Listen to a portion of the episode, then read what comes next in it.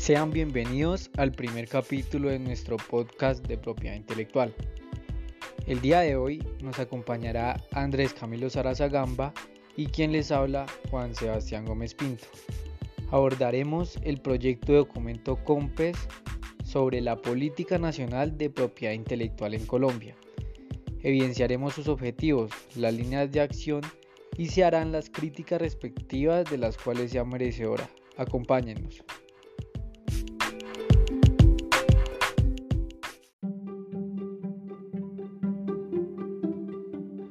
Primero que todo, antes de empezar, doy un saludo de agradecimiento a Andrés por aportar su conocimiento en este espacio académico que esperamos sea muy enriquecedor para todos nosotros.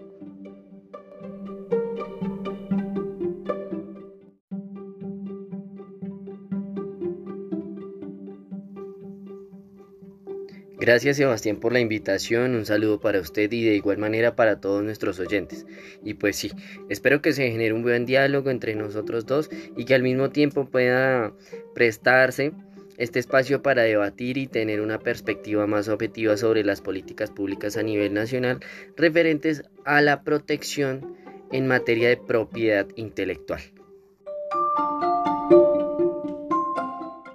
Dando inicio, quisiera que en un primer momento hiciéramos un breve acercamiento al objetivo general de la política nacional de propiedad intelectual y teniendo como presente que el objetivo central de las mismas debe ser incentivar e impulsar aquellas creaciones emanadas del intelecto humano, ¿sería viable considerar que esta propuesta propende por alcanzar esos fines?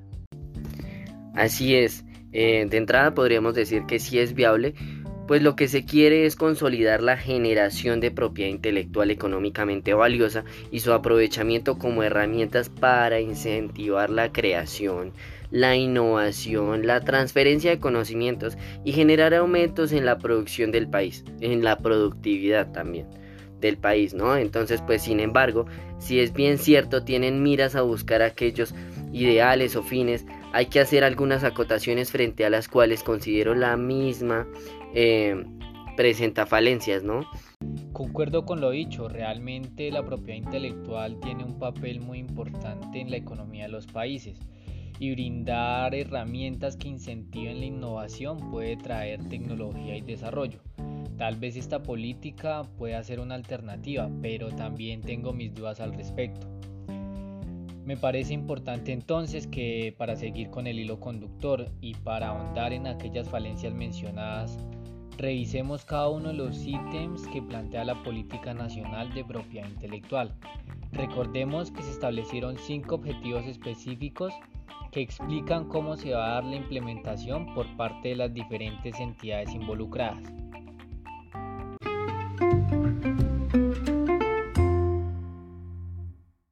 Primero de ellos es generar condiciones habilitantes para la creación y gestión de activos intangibles económicamente valiosos.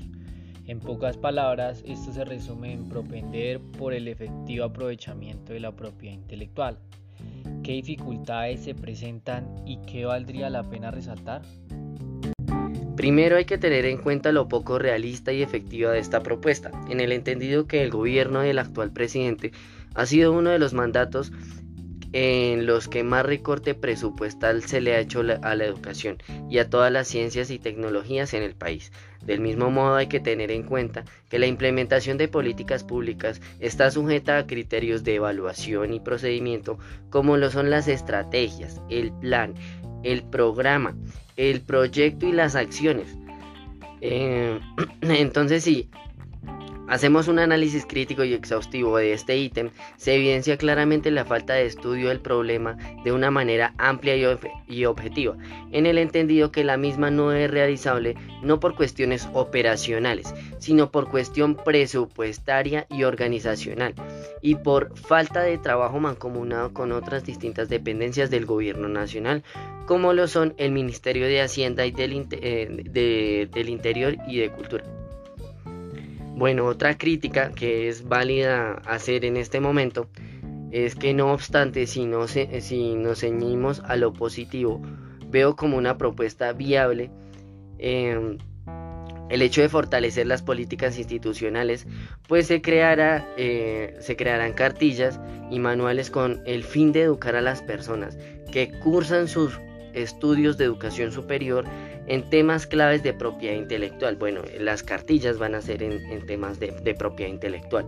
Y de esta manera se buscará proteger eh, de manera indirecta los proyectos que realicen los estudiantes a lo largo de su formación profesional, ¿no? Bueno, entonces se dice también que la propiedad intelectual cada vez más tiene, eh, tiende a ocuparse de temas de vanguardia especializados y cambiantes, como patentes sobre materia viva, salud pública, nuevas tecnologías, acceso a recursos genéticos y protección del medio ambiente, ¿no?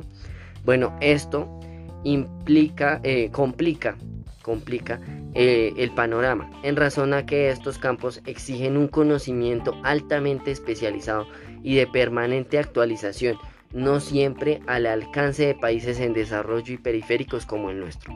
Sí, Andrés, efectivamente.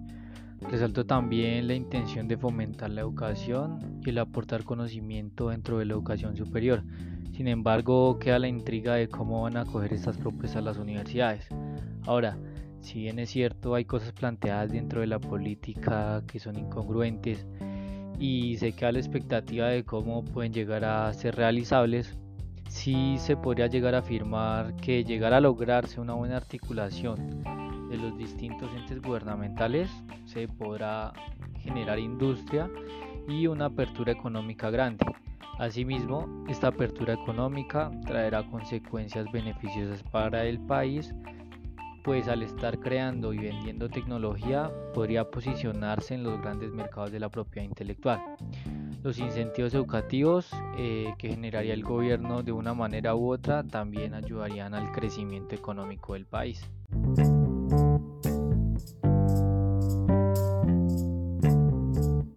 Abordemos ahora el segundo punto relativo a fortalecer y ampliar los instrumentos de protección de la propiedad intelectual. ¿Cuál sería su opinión frente a ello?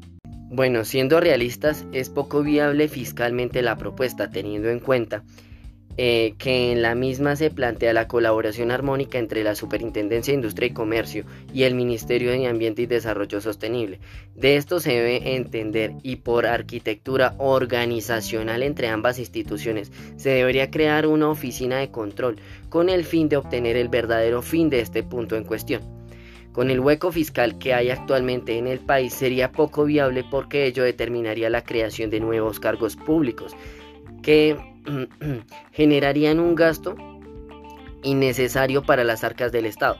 A mi parecer, la entidad que debería encargarse del estudio de las plantas y otras variedades vegetales sería el Instituto von Humboldt, pues este se encarga de la investigación de los recursos biológicos del país. Concuerdo con ello. Además, en esta política no se estableció cómo va a ser el financiamiento. Se dejó a la expectativa dicha situación y si observamos el contexto en el que nos encontramos, realmente el panorama no es muy bueno. Colombia al parecer está empezando a afrontar una crisis económica de la cual se concluye que no se sabe de dónde y de qué manera van a salir los recursos para invertir en estas nuevas propuestas. Prosiguiendo con el tercer ítem, quiero hacer esta pregunta y es, ¿cómo puede entenderse el hecho de propender por la defensa efectiva de los derechos de propiedad intelectual establecidos también en este documento que hoy analizamos? ¿Qué examen puede realizarse y aquí qué conclusiones nos deja? Ok, entonces en materia de propiedad intelectual se brindan herramientas de protección, defensa y explotación económica de sus creaciones e intervenciones para los autores. Es por ello que el Estado debe ser garante de esa protección, no solamente eh, que dicha protección se profese por los tratados internacionales suscritos y ratificados por el Estado colombiano, sino que entre las instituciones descentralizadas del gobierno nacional se busque una real y armónica protección y se luche en contra de la piratería y otras instituciones que promueven el plagio y la vulneración a los derechos de autor. El Estado colombiano debería ser más severo y certero en los castigos, multas y sanciones que se les imponen a quienes eh, atentan contra la propiedad intelectual. Pero asimismo hay que tener en cuenta que la Dirección Nacional de Derechos de Autor debería ser la primera promotora en defender los derechos de los artistas y demás personas que se ven inmersas en problemas por piratería. En su totalidad no es una institución 100% eficaz y garante como lo debería ser y teniendo en cuenta la responsabilidad y la carga que, tiene esta, ¿no? Asimismo, la CAN debería, eh, eh, debería como incentivar más la vigilancia de entes gubernamentales de los países que se acogieron a la decisión 351, pues la aplicación de dicha decisión no se hace de una manera operacional 100% efectiva. Gracias por ese punto de vista, pero ¿será que todo es negativo? ¿Qué juicio de valor merece lo referente a establecer mecanismos de difusión, sensibilización y formación sobre los derechos de propiedad intelectual? Aquí encontramos algo positivo y es que se plantea el diseño de un programa especializado para jueces y operadores jurídicos en materia de propiedad intelectual, con apoyo de la Escuela Judicial Rodrigo Lara Bonilla. Esto es muy importante dado, que, dado el poco conocimiento que tienen los abogados en la materia. Sí, claro, así es. Este tipo de espacios académicos son muy valiosos. Sin embargo, es de rescatar que son pocas las facultades de derecho que incluyen materias como propiedad intelectual dentro de sus pensums académicos y por ende muchos abogados viven en total desconocimiento de la temática. Creo que es uno de los ejes motivadores para impulsar este tipo de programas.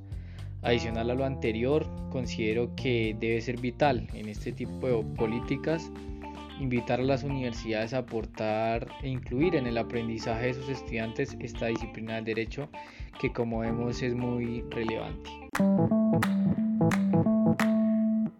Para ir cerrando, quiero que nos ocupemos del último objetivo el cual es fortalecer la arquitectura institucional de la propiedad intelectual y articular las intervenciones del gobierno. Dejo esta pregunta a criterio de lo que pueda opinar Andrés y el punto de vista que pueda tener en este aspecto.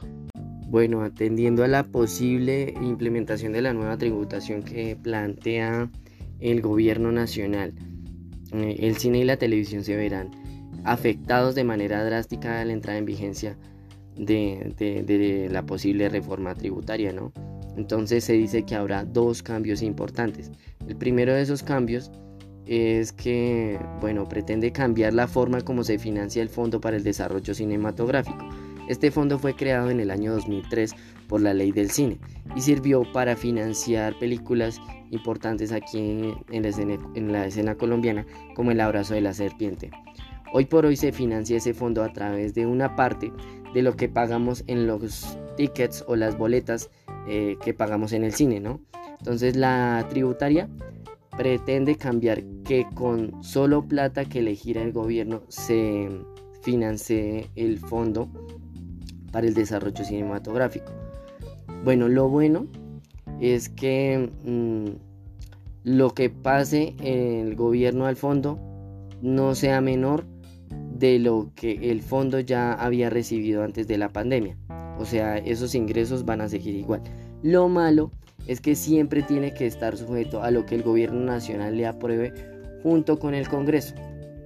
La segunda, em, el segundo cambio importante que se plantea con la tributaria es la eliminación del impuesto para productores extranjeros por el hecho de grabar películas aquí en Colombia, ¿no? Entonces esto de una manera u otra va a afectar a los derechos de autor, ¿sí? En el entendido de que, de que la precariedad se va a ver más a flote con la implementación de, de la reforma tributaria que plantea el gobierno nacional. Vaya que deja muchas dudas esta política que tiene miras a ser implementada desde el año en curso hasta el 2025. Las opiniones que pueden realizarse son muchas y aquí se han dejado planteadas algunas para que sean tomadas por quienes lo deseen. Sin embargo, esto queda a criterio de todos ustedes y por ende se invita a seguir indagando con el fin de ampliar el conocimiento y de esta manera se encarguen de visualizar esta situación que hemos planteado. Agradecimientos especiales a Andrés Camilo Saraza que nos acompañó durante esta transmisión.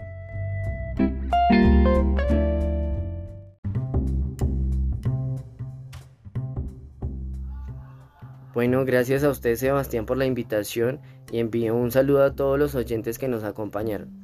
Espero este espacio haya sido de gran provecho para todos, ¿no?